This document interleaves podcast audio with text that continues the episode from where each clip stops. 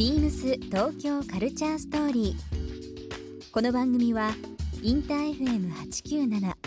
レディオネオ FM 心の三極ネットでお届けするトークプログラムです。案内役はビームスコミュニケーションディレクターの土井博志。今週のゲストは NT 代表原芸案主催丸若博俊ですお茶の可能性を世界に伝えることを目的にエンティを設立。チームラボやサカナクションとの斬新なコラボレーションも注目を集めるなど各界から注目を集めている丸若博俊さん。ビームスとは2018年に開催された大和田亮写真展にトークゲストとして登場されました。そんな丸若さんが見る日本の伝統文化の未来やこれからの夢などさまざまなお話を伺います。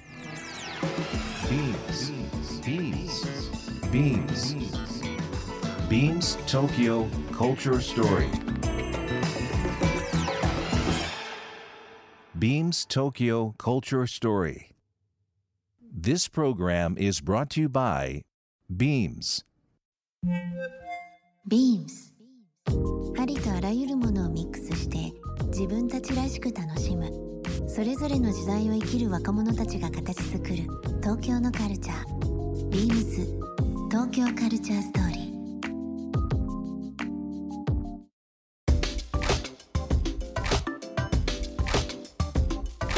丸岡さんが発信されてるこの日本茶ですけどもいろいろこう文化がある中でまずこの日本茶というものを選ばれた理由っていうのはどっかありますかね何か。さっきちょっと飛んでしまったんですけどそのいわゆる日本の工芸であったりものをご一緒する中で、うん、えー、お茶に行くもうその間があって全部つながってるんですけど、うん、野外の、まあ、車のブランドさんがメインスポンサーで、はいうん、野外で、まあ、スペシャルなディナーをするっていう企画をされてるんですね。でその中での器周りの僕はプロデュースで入ったことがあって。で、まあ、それ以前にもパリっていう場所がそうだったんですけど、うん、やっぱり食っていうものがあのー、非常に興味を持ち出した時期でもあるし同世代がやっぱりすごく活躍しだした時代だったんですね、うん、だからやっぱりその食っていう口に入るっていうもののインパクトの強さっていうのを、はい、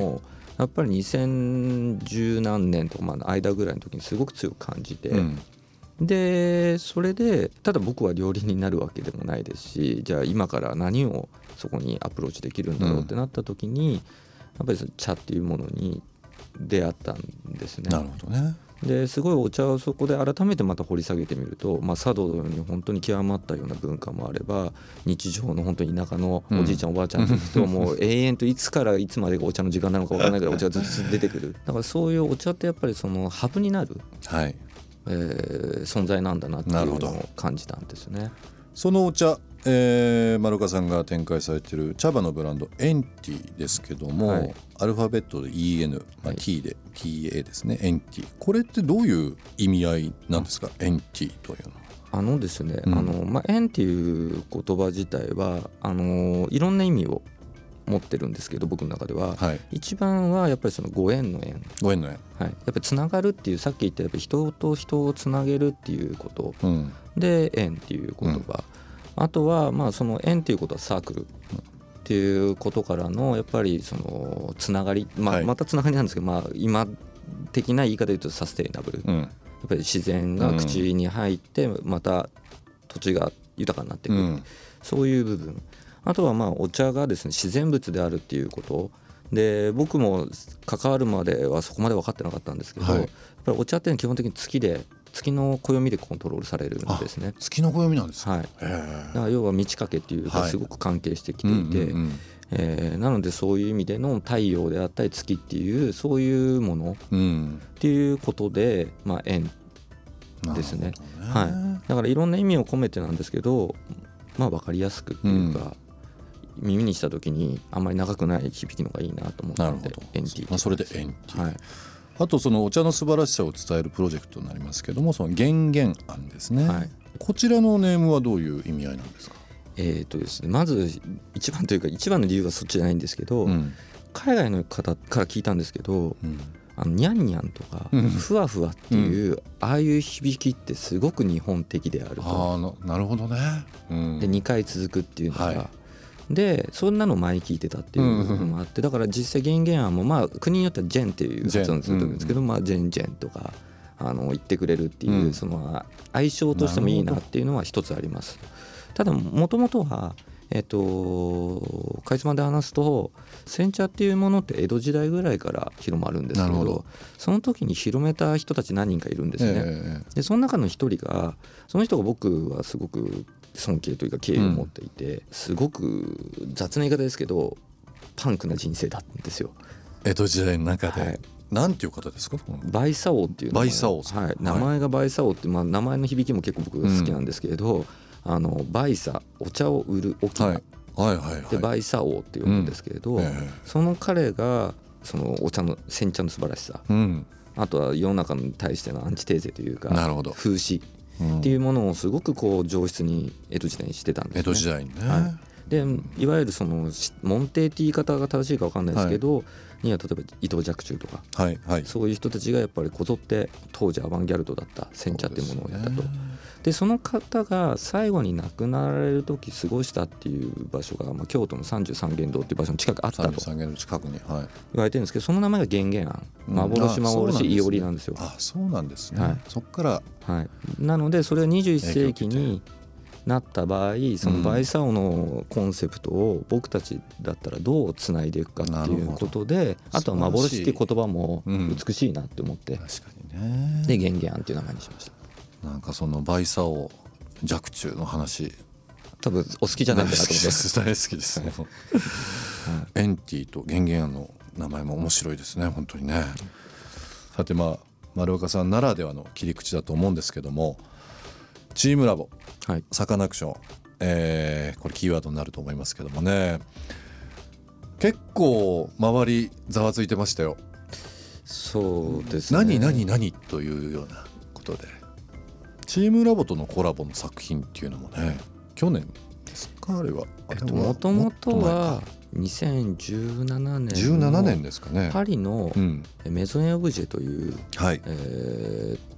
キシビジョンがあってうん。大きなですね、展示会ありますね。はい。うん。そこの、えーなんかアニバーサリーだったんですね、はい。そこでチームラボさんがするっていう時に一緒にあの声かけてくれて。なるほど。その時にすっごいびっくりしたのが大体5日間でうん。お茶にお茶に花が咲くって、まあ、すごい簡単に言っちゃいますけど、うん。そういうことをめでていただくっていうので僕たちが入るんですけど、なので来た人はみんなお茶を飲むんですねはい。だから来場者数が分かるというか、でだったんですけれど出来たてのお茶を作る飲んでもらいたいと思った時に、はい。5日間で1万5,000人ぐらい来たんですよ。すごいね。でそれはだいぶ僕たちの中で武者修行になったというか、うんそういうところで美味しいものをちゃんと出せるチームを作れたことがすごい財産になっていて、うんねあとはやっぱチームラボさんと続けてこうやって取り組みを今で言うとお台場のはい。オーダレスさんではうん常設で、うちのまあ名前も入れていただいてますけど NT ハウスっていう、そうですよね。はい、名前でやってますが、ね。はいまあそこからの縁だったんですか。はい、なのでチームラボさんはどちらかっていうと対局というか、えー僕たちでどっちか積み重ねで細かいところからやっていっちゃうようなタイプなんですよね。でどちらかというとチームラボさんっていうのは未来はどこに行くべきなのかっていう、うん。そのゴール設定をしてそれに最適化したもので最速でいくっていう、僕たちには全くできない系統でやられてると。だからその向かおうとしてる先は一緒なのかもしれないけどアプローチが違うっていうことが僕たちにとってもすごくあの実はお茶の開発していく際にもプラスになってるっていう。なはい昨年は、えーサカナクション山口君、はい。ナイトフィッシング、まあ、NF というイベントでもですね、されてたりあとは藤原宏さはい。んもそうですし、あとはまあブランドループウィラーはい。ビームスでも展開しておりますけどもこちらとの商品企画とかはい。もう目白押しでしたね。去年はあんまりちょっと記憶がですね 後半記憶がなさすぎてっていうぐい、らいだったんですけれど、あのー本当にいい出会いをさせていただいてるなっていうだからお茶に感謝しかななくてですね、うん自分の力だけではそうはもちろんなんなかったですし、あのーまあ、山口さんとかとはい。一郎さんとの出会いとかもあの今となっては自分の人生の中で必然ですけれど、やうん。っぱりそういうきっかけってなかなかないそうそうないですからね。はい。ん。近しい人はあのなんとなく分かっていただけうん。ますし、そうでない方にも伝わるんですけどやっぱり本当にアーティストだなと。うん。で同世代としても、はい。あのクリエーション全然違うジャンルですけどしてる人間からしても本当に敬意を持てるうん。素晴らしい人だなっていうのとそうですね。同時に同世代であり、まあ、いろんな状況がちょっと近しい部分もあって本当にあの親近感というんですか、うんあの持たせてもらっていて最初の本当の取り組みっていうとその去年やられてた暗闇っていう名古屋でのはい。実験的な あのぜもう全暗話題でした転、ね。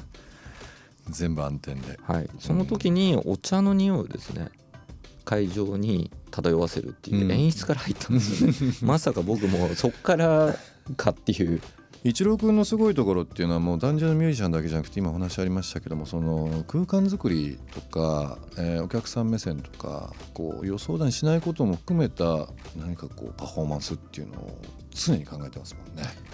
だからもう全方位じゃないですけど、うん。あの最終的にそこの先に音がある音楽があるっていう、そこの本当にぶれないところもささすがだなと思うんですけど、やっぱり入り口はどこにでもあるっていう、あの考え方にも非常に惹かれてますし、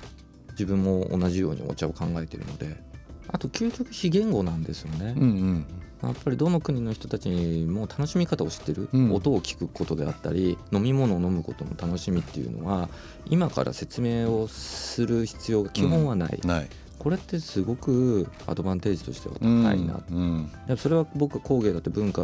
に関わっていった時にこれ何ですかから始まるんですね。うん。でその説明で大体持ち時間の半分以上使っちゃうんですよ。だからそれとは大きな違いがあるなっていうのを感じてます。ビームス東京カルチャーストーリー。番組では皆様からのメッセージをお待ちしていますメールアドレスは beams897 アットマークインター FM.jp ツイッターはハッシュタグ beams897 ハッシュタグ beams 東京カルチャーストーリーをつけてつぶやいてください。またもう一度お聞きになりたい方はラジコラジオクラウドでチェックできます。ビームス東京カルチャーストーリー。明日もお楽しみに。ビームス。ビームス新宿ショップスタッフの池澤修平です。ビームス新宿では1月31日から2月9日まで、吉田カバンとビームスとのレーベル、B 印吉田のイベントを開催します。期間中は B 印吉田代官山限定アイテムの東京スタンダードとターミナル店限定で展開するグローバルスタンダードの2つのラインを中心に多数のラインナップをご用意します。この機会にぜひご来店ください。ビームス東京カルチャーストーリー Beams Tokyo Culture Story.